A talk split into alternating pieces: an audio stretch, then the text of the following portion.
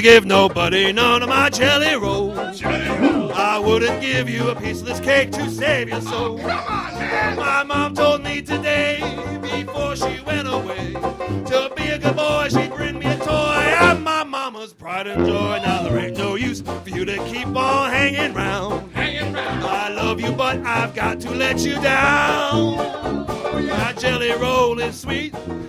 Olá pessoal, seja bem-vindo a mais um episódio do Castalho Podcast. Dessa vez nós temos um entrevistado muito interessante. Nós estávamos tentando, pelejando para trazer ele e finalmente conseguimos agendar aqui para poder trazer, para conversar com vocês, o Renzo Nutitelli, que é do Python Pro. Tudo bem, Renzo?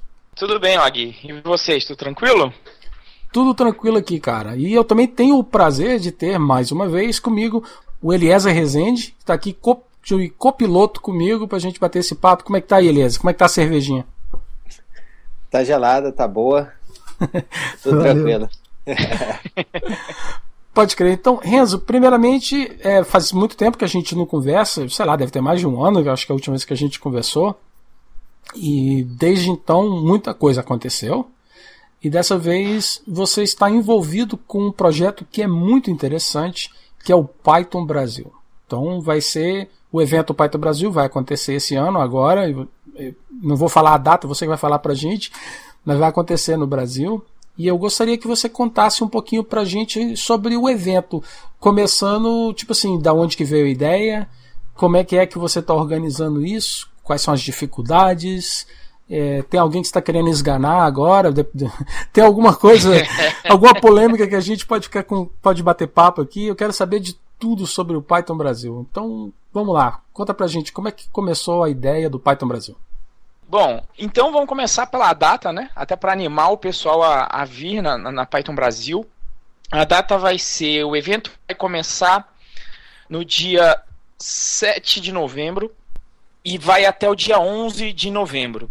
E o evento brasileiro, ele de certa forma segue um pouco o, o formato do, do, do evento americano, com menos dias e, e não tanta gente, mas ainda assim gente considerável. A gente, a gente tem espaço aí para 350 e a gente já está com mais da metade eh, dos ingressos vendidos, então dá bastante gente.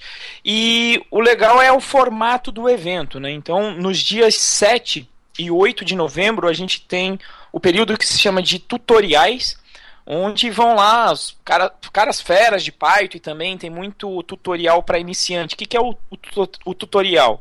Então são treinamentos que duram de duas até oito horas, então em geral duas, quatro ou oito horas, de várias pessoas que vêm ensinar você aí, como está na descrição que alguém colocou, eu até fiz o a, a- fiz a inscrição, a página de inscrição dos tutoriais hoje. Então o pessoal que vai ensinar você realmente a virar um Jedi aí do, do Python, né? É, então acontece nos dois primeiros dias e a inscrição é gratuita. Para essa parte do evento, mesmo que você não tenha, é, mesmo que você não se inscreva na parte paga do evento, você pode vir e, e participar. Isso para fomentar até a, a comunidade Python local entre os alunos aqui de São José dos Campos, mas todos de fora do Brasil também estão convidados. E uma, uma grande novidade aí desse ano, bem bacana também, é que vai rolar também um, um Jungle Girls junto com um tutorial. Então vão juntar aí umas meninas, segundo a Paula Grangeiro que está organizando, já são 70 meninas inscritas para fazer um Jungle Girls que basicamente vai ser um tutorial entre meninas sobre o framework Django. Aí em, em paralelo, na verdade, junto com os tutoriais, mas um, digamos um evento paralelo. Depois dos tutoriais vem o período das palestras, nos dias 9 e 10 de dezembro.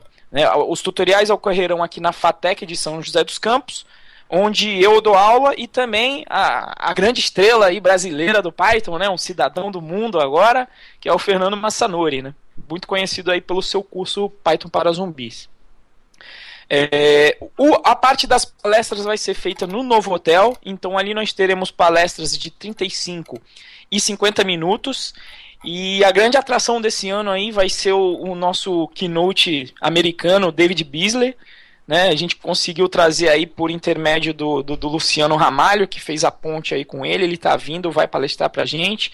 E vários nomes aí conhecidos também da comunidade. A Tânia, que já foi é, Big Kahuna, o Brian que vai falar de computação científica, o Gustavo que vai falar de uma aplicação animal que ele, que ele fez para simulação de navios petroleiros da Petrobras com Python, muito legal, recomendo que todo mundo veja esse keynote, vai ser bem interessante. A Luísa que fez uma aplicação muito interessante para controle uh, de epidemia durante a, a, crise de ebola na África pela Torchworks. Então a gente vai ter aí. E inclusive o Og era um, né, dos. dos era um dos. dos uh, keynotes também. Uh, infelizmente a gente teve uma mudança de data aí, né? Que acabou inviabilizando a vida do Og. Que hum. eu queria ver muito a palestra dele, que ia misturar muito de tecnologia e história de vida, que é, é, o que eu gosto muito nessa comunidade, né? Que a gente não, não se limita a falar só de tecnologia, a vender o nosso peixe. Isso porque Python é animal, né? Mas fora isso também tem essa parte de, digamos, lifestyle, qualidade de vida, essas discussões mais pseudo-filosóficas que a gente tem que eu acho muito interessantes. E por último, no último dia, no dia 11, vai acontecer o que a gente chama de sprints, que vem Vem basicamente pessoas que têm projetos open source e quem quiser contribuir, aparece lá que você vai ter contato com um cara que começou ou que contribui para um projeto open source. Então, se você quiser uh, aprender um pouco em como contribuir, como é que eu posso contribuir com um projeto, ou se você quiser conhecer um projeto melhor, tem essa parte aí dos sprints. Quanto ao esganar, cara, uh, acho que o, o, grande problema dessa Python Brasil, acho que, na verdade, em termos de pessoa, eu não esganaria ninguém, porque, graças a Deus, aqui a gente já estava fomentando uma comunidade local é, tem uns meninos, inclusive, que a Designa, que está ajudando muito no, no, no, no, aqui na organização, que já vinha fazendo vários eventos locais, como o Rupai, trouxe o Rupai aqui para o Brasil, e vários eventos locais nos últimos três anos. Então, quando surgiu a. quando Até falaram para a gente, pô, vocês querem levar a Python Brasil para aí? Então eu, eu vi que era hora de trazer para cá. Por quê? Porque a gente tem aqui o Fernando Massanori, que, pô, virou, como eu falei, virou aí um cidadão no mundo aí, uma, uma verdadeira celebridade aí do mundo Python. E tinha, é, tem essa comunidade local das pessoas que já organizam eventos há três anos. Então eu tinha certeza que essa turma ia ajudar. O pessoal da ZNC com o Cadu, que é muito vibrão aqui, sabe tudo de Python Brasil, participou lá, sei lá, de mais de, de, de sete Pythons Brasil aqui, tá sempre ajudando, patrocina, ajudou na organização. Então eu tinha certeza que essa galera ia ajudar. Acho que se fosse para cornetar alguma coisa, ia ser o processo que a gente tentou uh, fechar um local, que ia ser aqui no, no Parque Tecnológico da cidade. E infelizmente o nosso contrato da prefeitura acabou saindo da prefeitura e a gente ia conseguir o local uh, gratuito. Mas infelizmente ele saiu e aí infelizmente o processo se perdeu dentro da prefeitura e acabou que não ia dar para fazer lá onde ia ser, o custo ia ficar muito elevado e a gente acabou tendo que mudar de local e por conta disso a gente teve que mudar a data. E aí foi muito chato, porque teve gente que já né, tinha passagem comprada, teve o caso do próprio Og que eu já mencionei, que não pôde, não pôde vir, comparecer. Putz, uma galera ficou animadaça quando eu falei, putz, o Og vai vir. O Thiago Avelino falou, pô, que legal, cara. O, acho que o Avelino falou até, pô, foi o Og que me deu a incentivada para entrar no mundo um pouco de software. Eu falei, putz, vou querer saber essa história aí numa, numa cervejada. Então, se eu ficasse, se eu fosse dar uma cornetada aí, eu daria uma cornetada no processo como um todo. Acho que até Acho que tá, talvez até por conta da, da, frustração um pouco agora também com o governo brasileiro no geral, acho que junta tudo isso, eu daria uma cornetada no setor público de não apoiar um, um, um evento como esse, trazendo aqui, que vai trazer, pô, é, se você for resultado direto, vai trazer grana para a cidade, traz visibilidade, pô, e, e, é de uma comunidade, uma comunidade que é open source, que em geral oferece conhecimento de forma gratuita.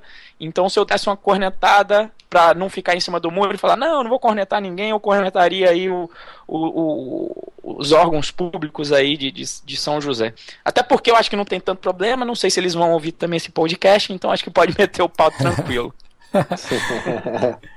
Cara, mas me diz uma coisa assim, como é que é o processo? Porque eu, eu não tenho nem ideia, eu nunca organizei nada na minha vida. Então, tipo assim, primeiramente, como é que isso caiu na sua mão, né? De, tipo assim, de qualquer outra pessoa caiu na sua mão. E como é que você começa, cara? Tipo assim, eu, eu não tenho nem ideia o que, que você tem que fazer primeiro, quais são os passos. Você tem alguma pessoa que está te guiando ou você está inventando na hora e tá, tá fazendo monkey patch e duck typing aí pra, pra poder fazer esse negócio? Cara, eu acho que é um misto disso tudo, como eu falei, já tinha aqui na comunidade. Um, o que é legal é você ter a segurança de poder contar com, com pessoas. Você achar que você vai construir uh, uma, uma, uma conferência como essa sozinho, cara, você. E, e, olha que eu tenho tempo livre, um certo tempo livre disponível, mas se eu fosse fazer tudo sozinho, nunca eu ia conseguir. Então, qual é o processo? Digamos até formal, isso depois eu até tenho que falar com o Guto Maia, que é o responsável para a seleção da, da próxima Python Brasil. Basicamente, é, a gente enviou uma. Na, na idade, antes a gente sabia que tinha uma proposta e já fazia um tempo que a gente estava namorando. Fazia um tempo que eu falava com o Cadu da ZNC nos nossos bate-papos aqui durante os eventos de tecnologia locais que a gente deveria trazer para cá por conta do Massanori, por conta da gente já vir há uns três anos formando uma certa comunidade local, e não só com a galera de Python, como de tecnologia em geral. Então, o pessoal da Designa, que mexe com Ruby, uh, pessoal que mexe com Java, do Jug Valley. Então, o fato é que a gente começou formando uma comunidade local e fazendo na, eventos menores. Né? Então, e, durante a faculdade também eu cheguei a participar de organização de alguns eventos, de uma organização bem interessante também que se chama ESEC. Então cheguei a, a participar, fui o, o, organizador financeiro. Então a primeira coisa é que eu tinha a noção que organizar um evento disso é, é muito complicado. Então isso é uma noção que eu já tinha e que conversando com os com os, os presidentes anteriores, que a gente chama na Python aqui no Brasil de Big Kahunas, é, teve gente que entrou meio de gaiato nesse ponto, que não sabia onde estava se metendo, quanta sarna estava pedindo para se coçar. E o que me deu segurança foi já ter essa galera que já estava fazendo vários eventos, uh, já tenho contato de vários fornecedores, e aí também o apoio de todo mundo, todos os Big Kahunas anteriores, a comunidade. Então, pessoal até é bastante solícito. Então, basicamente, para você organizar, você precisa. Se eu, se eu fosse falar, ah, eu quero organizar, você é que está escutando agora, eu quero organizar a Python Brasil. Então, comece fazendo eventos locais, formando uma galera, não precisa ser só de Python, pode ser de qualquer tecnologia, para você poder se apoiar nessa galera para levar o evento para lá. Depois você envia uma proposta falando, olha, eu quero trazer a Python Brasil para minha cidade por causa de X, Y, Z. No nosso caso, eu mencionei o Massanori, mencionei a ZNC, mencionei esse apoio da, da galera local. E aí acabou que a Associação Python Brasil acabou escolhendo São José dos Campos por essa causa. Uh, o que é legal né, de você organizar foi uma coisa que a gente até abordou, abordou num vídeo com vários presidentes anteriores que a gente colocou aí no YouTube, até para desmistificar o como acontece a Python Brasil. É legal é que às vezes a gente de tecnologia foca muito em conversar com o computador. E às vezes é, falta pra gente exercitar outras habilidades, como comunicação, negociação, é, parte financeira, organização financeira das coisas. Então existem uns, uns desafios que para mim eram muito interessantes. Eu gosto dessas outras áreas também de finanças, de organização. Então, para negociar patrocínio com os patrocinadores, Aí tem gente que quer patrocinar num valor mais baixo, você tem que negociar, conversar, ser transparente de se é possível fazer aquilo ou não, como é que vai ficar a situação perante os outros patrocinadores. Então eu acho que eu acho que basicamente para organizar uma Python Brasil é isso. E eu acho que a força de vontade, por mais que você fale, não, mas eu não sei falar muito. Se você tiver então a força de vontade, começar a conviver com o pessoal da comunidade e souber pedir ajuda, e principalmente, acho que uma coisa que é, eu ainda não, ainda não aconteceu a Python Brasil, mas eu já faço uma, perspectiva, uma retrospectiva sobre o que passou. Eu acho que você aprender a delegar as coisas para essa galera de, de confiança é bem importante. Eu acho que eu até fiz isso mas talvez eu tenha demorado um pouquinho. Mas foi bem interessante, porque quando eu estava me sentindo sobrecarregado, eu cheguei para a galera e falei, olha gente, a gente eu preciso a gente precisa organizar a agenda do evento. Pô, vão ser quatro trilhas durante o evento. Então é contato com muita palestra, vão ter cerca de 40, 45 palestras. Então imagina a logística de contactar todo mundo, organizar uma agenda, ver se o cara vem, confirmar. Então, a partir do momento que você tem uma galera que você confia, eu cheguei lá, ó, eu preciso aí de quatro pessoas para liderar, que liderem aí as trilhas para ajustar e o pessoal, não, mas o que, que a gente tem que fazer? Falar, ó, tem que organizar a trilha. Vocês já participaram de, de, de eventos, você sabe o que, é uma trilha, sabe como que é uma agenda, tá aqui o formato da agenda geral, o como vocês vão fazer, eu confio em vocês. Então aí, pô, o pessoal matou muito no peito. Eric Hideck, que nem de São José, é, matou no peito isso, faz a parte de marketing, de divulgação, colocando os tweets sobre a Python Brasil nas redes sociais, junto com a Lidiane, e na Fantástica também lá de Pernambuco, que, que graças a Deus vai vir para cá, vai dar para conhecê-la aí pessoalmente.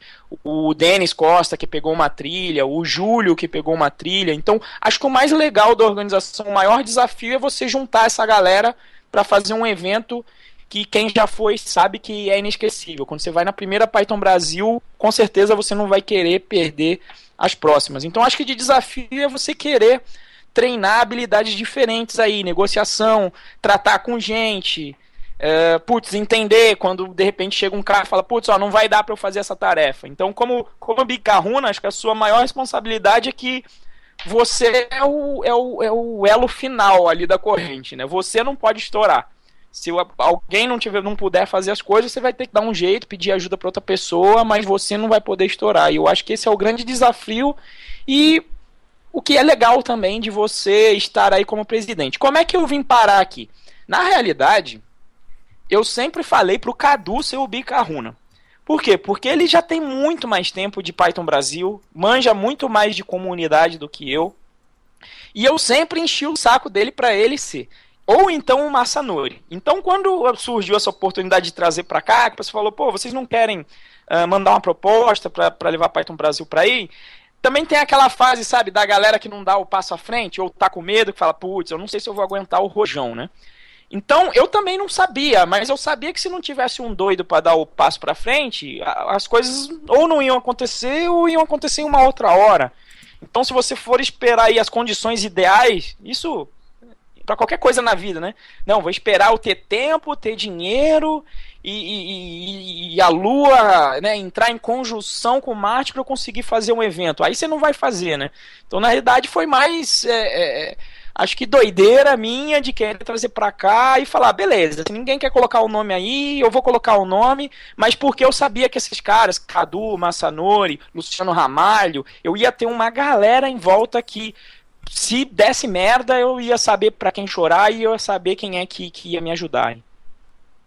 É realmente essa essa questão assim de organizar evento é algo bem interessante. É, aqui no, no caso, né, a gente teve o Python Day no, no Inatel, inclusive o Renzo esteve presente aqui, foi algo muito menor que uma Python Brasil, mas realmente a gente precisa ter uma equipe mesmo para evento pequeno. E assim, basta querer. Aqui, felizmente, a gente tem um grupo de alunos né, aqui no Inatel, que é uma, uma faculdade de engenharia. E, bom, a gente tendo a galera, realmente a, as coisas acontecem, a gente pode podendo contar assim. E felizmente eu estava presente e comentando sobre a Python Brasil também, aproveitando.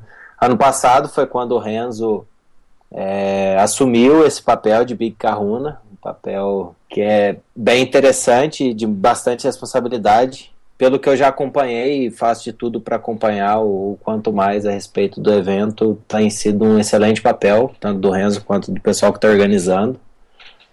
Por ser a minha primeira Python Brasil, ano passado foi tudo novidade, esse ano também estou desesperado para poder ir e recomendo para todo mundo estar tá participando que é uma experiência assim, é uma experiência ímpar, é um negócio, igual o Renzo falou, não é só tecnologia, acontece muita coisa e principalmente acontece muita coisa após o horário do evento. E essa que é uma das partes assim mais interessantes do, do evento. A gente vê bastante conteúdo no, durante o evento, as palestras, os tutoriais, mas após o evento o pessoal se encontra e continua o bate-papo, continua a troca de experiência, e isso aí realmente é muito fantástico.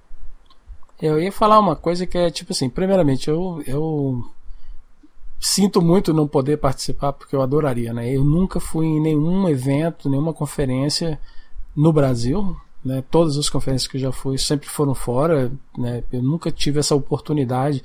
Eu realmente estava bem interessado né, nessa oportunidade, aí, uh, mas não vai dar, não vai dar dessa vez, né? Mas uma coisa que eu ia falar é o seguinte, é que baseado no que você falou, Renzo, com essas quatro trilhas e tem os, os, os dias de tutorial e tal, eu, primeiramente, eu vou recomendar qualquer pessoa que estiver escutando esse podcast e, e, mesmo que você não mexa com Python, mas conheça alguém que mexe com Python, ou que não mexe com Python, mas mexe com programação, com essa área de tecnologia, recomendo então aos seus amigos para irem nesse evento, por causa que os nomes mencionados das pessoas que vão estar lá palestrando, se você pudesse pegar todas elas juntas espremer, pegar a essência disso e botar assim, pudesse botar isso na sua cabeça, você ia ser um super desenvolvedor de Python e tem muita informação boa dessas pessoas todas que estão espalhadas lá. Então, para mim, eu acho que a melhor coisa de qualquer evento hoje em dia, que é o que o Eliezer falou, que é o seguinte, é, tem muita coisa que eu não entendo. Não, não sou o melhor desenvolvedor de Python que existe no mundo. Eu aprendo todo dia. Hoje eu sou um gerente, então eu contrato as pessoas muito mais inteligentes que eu. Eu aprendo com elas. O Elias é um excelente exemplo disso. Eu aprendo todo dia. Hoje mesmo ele puxou minha orelha, meu, mandei um pull request, ele foi lá e corrigiu um negócio que eu tinha deixado de fazer, uma coisa bem óbvia. Mas a melhor parte é encontrar as pessoas conversar com as pessoas, ou mesmo se você está inibido e acha que você não pode conversar, falar assim, pô, quem sou eu para falar com o Luciano Amalho, né? Não, escutar o cara falar, só ficar ali no cantinho escutando. É uma, é uma experiência que não tem como descrever. Você aprende, cara. Você vê o que, que é que as pessoas estão pensando, como é que elas pensam, o que, que está acontecendo.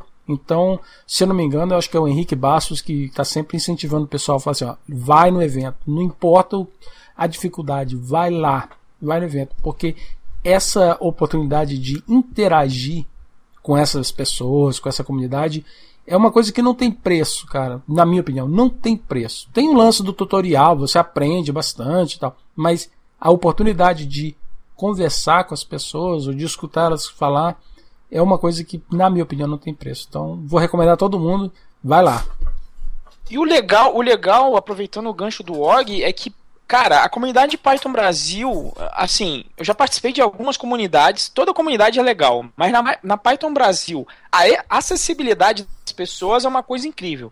Eu fui até pra, pra PyCon agora no Canadá também. Putz, você pega lá core committer do Python. Putz, é, ferrou, né? O cara manja muito, não vai me dar atenção. Não, tava lá dando tutorial de Git pra radialista, cara que nem programador é durante a conferência, dando atenção para todo mundo. Então não tem aquele papo de, de estrelismo na, na comunidade. E eu não vejo muito isso na, na, na, comunidade. Não vejo, não. Muito não. não. Não vejo isso na comunidade Python.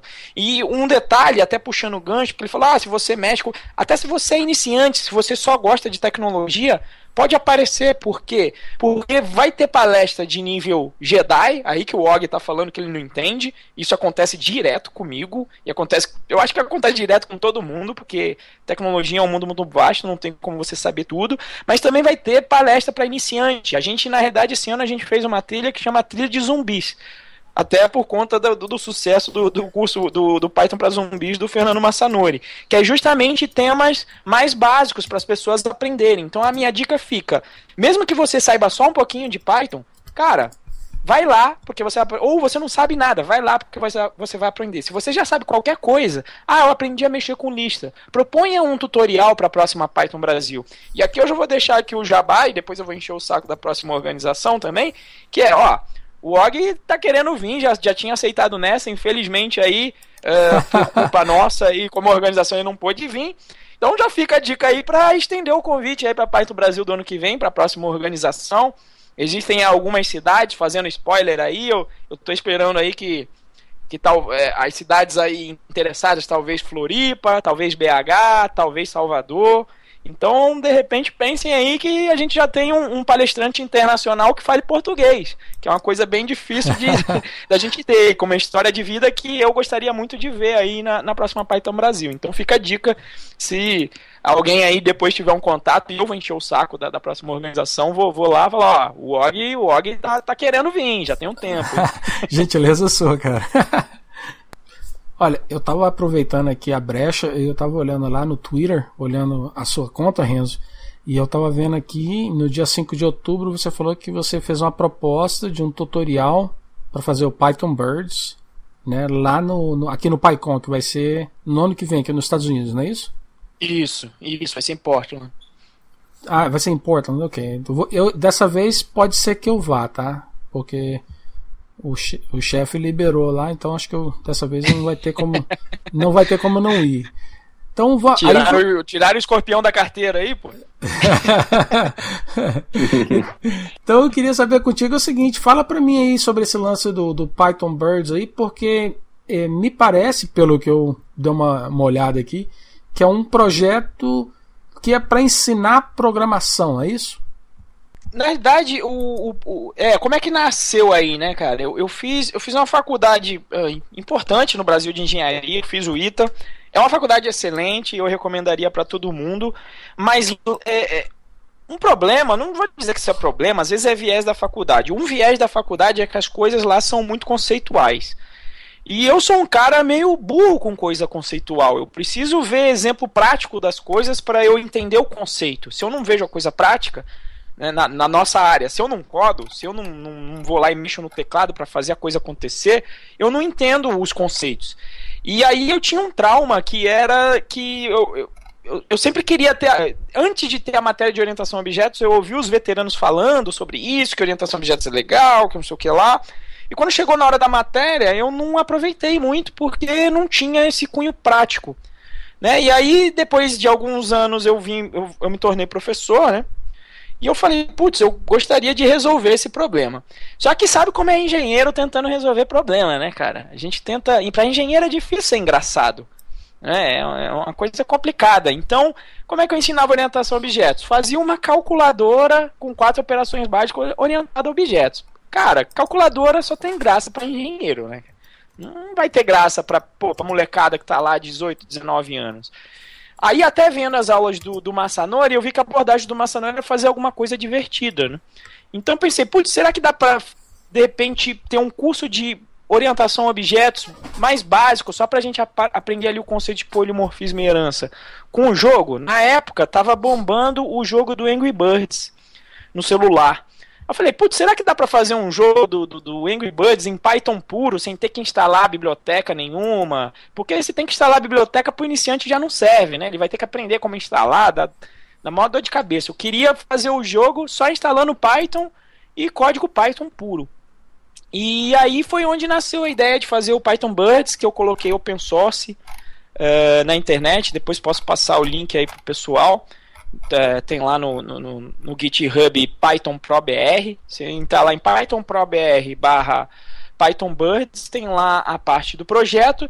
E aí, basicamente, eu comecei a ministrar a matéria de orientação a objetos com orientação a objetos e a prova, na verdade eu fiz um conjunto de testes que está lá no projeto aberto e a prova do primeiro bimestre, que inclusive os meninos entregaram agora, é justamente você roda os testes e vê se está passando. Então é uma prova que você já, você mesmo corrige, porque você roda lá, vê se está funcionando. Se estiver passando os testes, você vai receber a nota 10. Se não estiver passando um ou outro, você vai perder algum ponto porque não está passando o teste.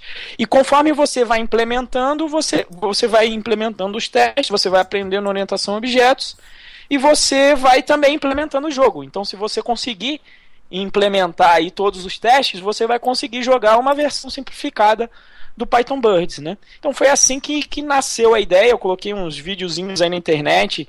Os meus amigos, o Michel, de novo, da Designe. Então vê que é, não fica só em, em, organização de evento. O Michel da Designa me ajudou com a parte visual, é, recortou, porque eu na parte visual, como como design, eu sou excelente engenheiro, cara. Não é de se eu colocar duas cores juntas. Eu, eu, vou errar, vai ficar feio, né? Eu não consigo fazer nada de design, não adianta. Vai escolher cor, não tem jeito.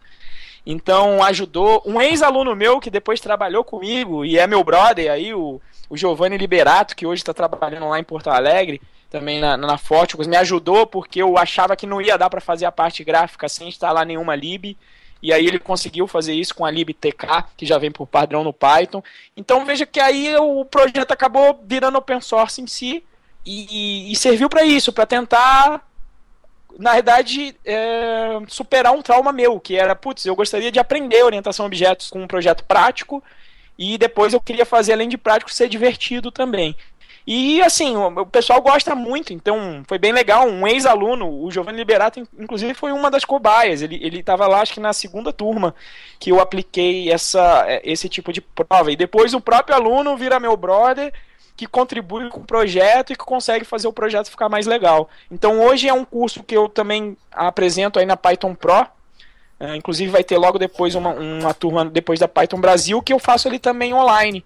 Depois que eu, que eu consegui, que eu maturei, que eu consegui fazer o troço funcionar legalzinho, eu falei, putz, acho que está na hora de tentar fazer um curso mais curtinho, um curso de 12 horas, uh, com um conceito que eu acho interessante e que muitas vezes a gente né, passa por cima, a gente acha que sabe e aí é bastante legal quando você vai ver o conceito, vamos aplicar isso na prática. Às vezes muita gente fica, putz, eu aprendi a orientação a objetos, eu sei fazer um ML, eu sei o que é herança, mas na hora de colocar o, o projeto na prática eu acabo fazendo tudo procedural mesmo. Eu crio um bando de função e não consigo trabalhar com polimorfismo, com herança de classe e, e, esse tipo de coisa. Então, assim, é um projeto que, em particular, eu tenho, é um filhinho meu que eu tenho bastante orgulho e um filhinho meu que eu dividi aí é, é, no mundo open source e que acabou sendo adotado aí por mais pessoas e, e eu gostei muito. Depois teve o Guido também, Uh, não o Guido, o criador da linguagem, um aluno também que pô, fez o curso aí online, depois fez uns dois ou três e conseguiu um emprego, foi bem bacana, e que depois veio contribuir também, melhorando o, os métodos, consertando algumas coisas do projeto. Então você vê, um cara iniciante que veio e já contribuiu com o projeto open source. Então deu muito certo porque na realidade foi o primeiro projeto open source meu. Não, minto, foi o segundo, mas esse foi aquele que mais gente de fora participou.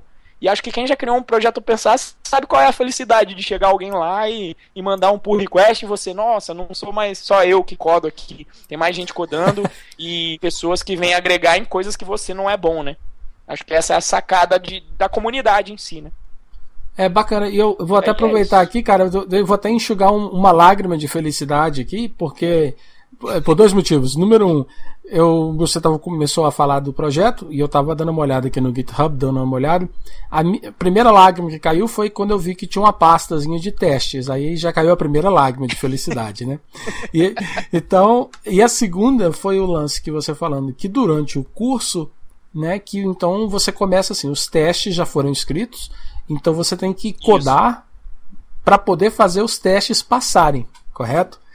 Então, Exato esse tipo de coisa, e eu não sei se no Brasil é corriqueiro ou não, mas uma coisa que eu posso dizer é que aqui nos Estados Unidos, esse é o tipo de coisa que você não aprende, ou se você aprende, pode ser que hoje em dia tem alguma coisa que você na universidade mencionam, mas ninguém presta atenção, ninguém sabe a importância que é de escrever testes para os seus códigos. Então, o fato que você oferece esse curso, ah, então eu vou falar, quem quiser aprender Python de uma forma eficiente, então, faz o curso então com Renzo, porque essa é, na minha opinião, uma das melhores formas de se aprender a programar como um profissional. Não é só programar e falar, ah, eu escrevo código, eu sei escrever as condicionais e laço e por aí vai. Não, não, não. É escrever de uma forma profissional.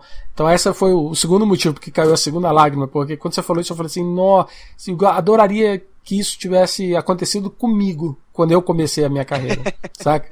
Então é uma boa oportunidade para quem estiver escutando o podcast aí. A gente tem que botar depois aí no show notes alguma informação como que como que faz para poder entrar no curso, então. Bom, é, Renzo, obrigado aí por todo esse bate-papo, foi emocionante. É, conversar sobre a organização da Python Brasil, sobre os seus projetos. E, bom, agora a gente para não fechar sem o nosso top 5, que a gente sabe que os ouvintes do, do Castalho Podcasts adoram o top 5. fiz só uma suspense para eles acharem que não teria, mas vai ter, como sempre. Vamos lá. É, a gente gostaria de saber, em termos de, de top 5, o que que.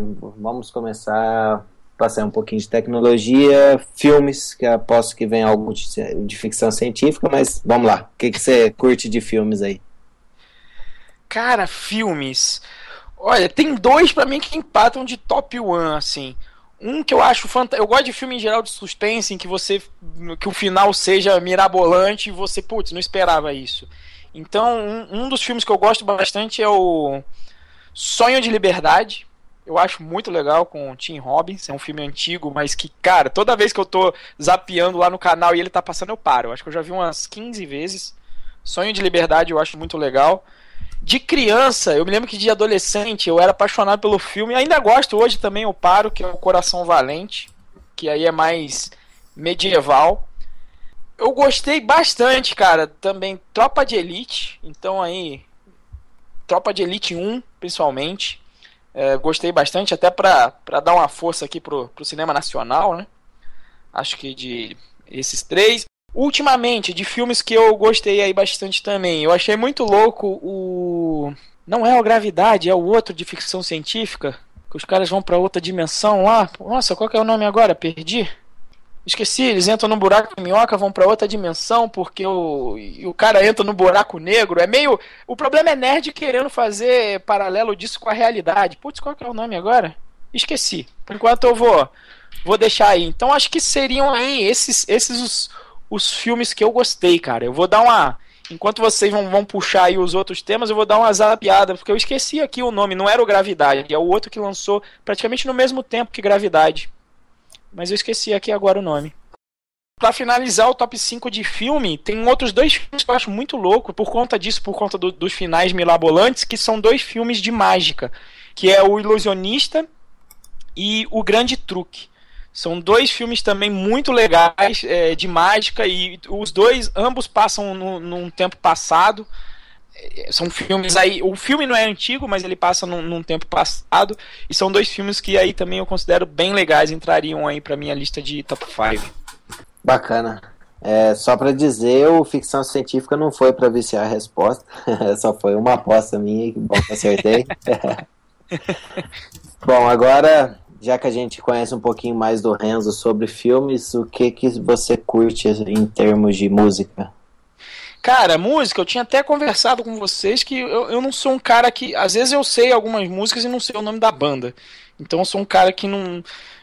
Em, entre, em artes em geral, sou meio zero à esquerda, né? Mas músicas que eu gosto em geral são músicas de bandas ah, um pouco mais antigas. Eu curto muito um rock mais tranquilo, Pure Jam.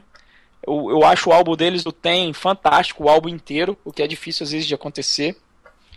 Uh, eu gosto muito de Legião Urbana até porque eu aprendi a tocar violão com eles, porque é fácil, né? com as músicas deles, aliás, não com eles, né? Mas eu morava na praia, gostava de fazer um azinho, então era legal tentar tocar um violão, então aprendi com as músicas deles, acho muito legal.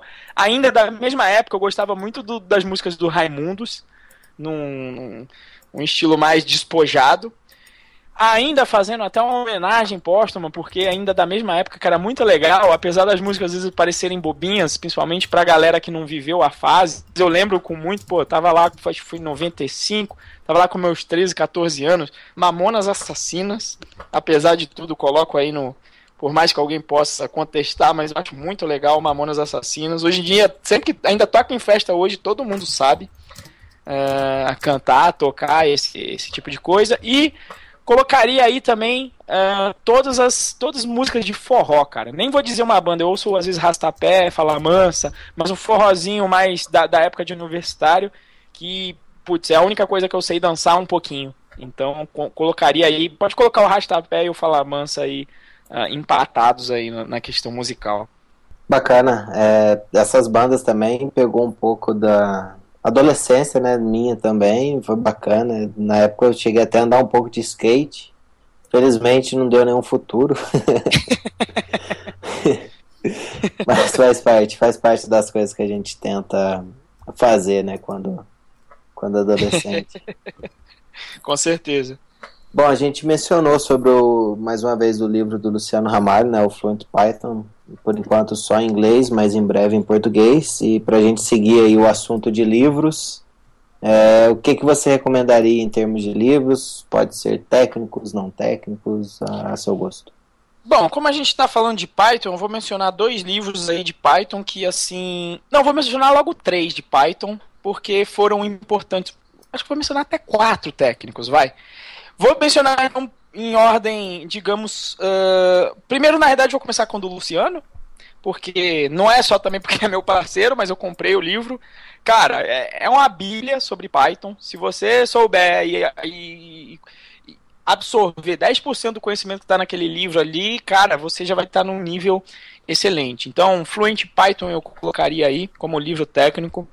Uh, saindo um pouco até do Python, mas eu vou falar sobre um livro que acabou me levando ao Python, que é o Programming em Lua, que é um livro escrito em inglês, apesar de Lua ser uma, uh, uma, uma linguagem de programação uh, feita por brasileiros, o livro é escrito em inglês, e assim, para quem gosta de programação, é muito legal, porque é feito pelo criador da linguagem e ele explica todas as decisões de design que ele tomou. E eu achei uma linguagem muito elegante.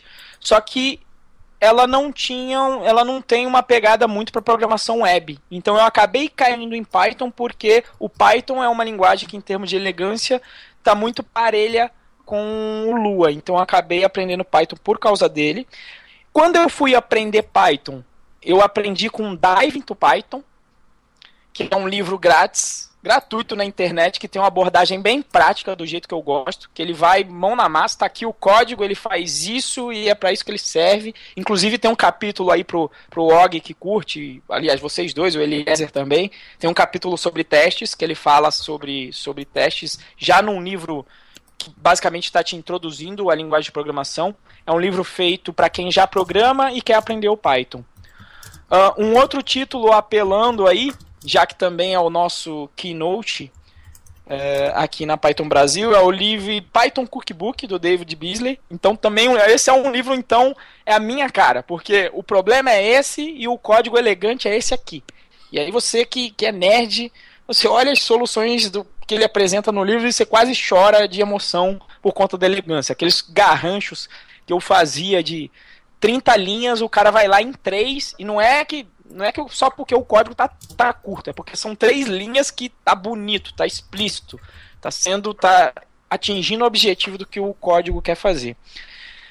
Por fim, em termos de livro, deixa eu sair um pouco do, do mundo, digamos, do mundo técnico. Eu vou indicar também um livro The Incredible Secret of Money Machine eu gosto muito e tenho falado pouco antiga, agora sobre é, tecnologia, tenho falado mais sobre lifestyle. Então esse livro é bem legal, que putz, basicamente é um quase um hippie americano que já hackeia a vida já desde 1970, sem ter programa. O cara já hackeia a vida para viver uma vida do jeito que ele quer para ter um, uma vida do jeito que ele quer viver, fazendo um, um, um, balanço entre vida profissional e vida pessoal. É um livro bem velho, você encontra aí na, na internet, de um velhinho de 1970 e que apesar de ser antigo e de algumas fórmulas que ele dá, algumas coisas que ele menciona já, já estarem ultrapassadas, ele é muito atual porque se você pensar em, em, em, hackear algumas coisas do jeito que ele fala, uh, utilizando aí programação, eu acho que você pode se dar muito bem, pode ser um, um livro bem interessante. Eu queria só acrescentar ainda mais um que é mais antigo e que eu acho animal porque trata muito de relacionamento entre pessoas. Como fazer amigos e influenciar pessoas. É um livro, acho que de 1929 ou 1930, alguma coisa assim, e que é muito legal, sabe? Ele diz muita coisa que às vezes parece óbvio, mas o cara conseguiu compilar uma série de, de, uh, de postulações de como você, apesar do título às vezes parecer meio ofensivo, mas na realidade é um título de como você viver bem, em harmonia com, com pessoas e tentar atingir aí os seus objetivos sem uh, pisar na cabeça de ninguém, pelo contrário, conseguindo fazer amigos nessa jornada. Então, apesar de ser top 5, eu peço uma licença poética aí para fazer um top 6 aí. Não, tá valendo. O importante é, é compartilhar os livros. Com certeza. Valeu. Então vou aproveitar agora, cara, e então te agradecer mais uma vez. Eu e Eliezer ficamos muito felizes nessa oportunidade. Nós estávamos realmente é, ansiosos para conversar contigo. Então, obrigado por, por ter aceito o convite, por ter arrumado um pouquinho de tempo aí para conversar com a gente. Ainda mais, né, com esse tanto de coisas, tanto de projeto que você está lidando aí, eu sei que o tempo é muito precioso. Então, nós agradecemos muito. E eu espero que dê tudo certo. Aliás, eu não, não vejo por que, que não daria certo o Python Brasil, né? Então, a, adoraria estar presente, mas vou ficar aqui torcendo para que dê tudo certo. Mais uma vez, convido todo mundo que estiver escutando tenta aparecer lá, assim, vai lá, porque o, o pessoal que vocês vão ver vale a pena o, o ingresso, vale a pena a viagem, vale, vale a pena tudo vocês aparecerem por lá, entendeu? Então quero, quero realmente renovar o meu convite para todo mundo aparecer por lá. Acho uma, uma excelente oportunidade. Ah, eu queria só agradecer a vocês aí também a oportunidade de aparecer aí no, no, no, podcast, de bater um papo aí com, com amigos que eu acabei fazendo aí no, no, nos caminhos aí do Python, né? Durante aí até processo seletivo na Red Hat, acabei conhecendo o Eliezer e o Og, e mesmo não tendo dado certo o, o, processo, acabou que a gente se encontrou aí em comunidade, acabou ficando de certa forma amigo, conheci o Eliezer pessoalmente lá na, no Python Day Uh, acho que foi de Lavras o primeiro, depois a gente foi no da Inatel. Então, pô, quero agradecer vocês também aí pela oportunidade, pelo bate-papo excelente e por trocar uma ideia aí com vocês nessa, nesse podcast. E obrigado a todos vocês aí também que ouviram, tiveram a paciência de ouvir aí até o final. Venham para Python Brasil que vai compensar muito. até mais aí, galera. Valeu, Valeu. até mais.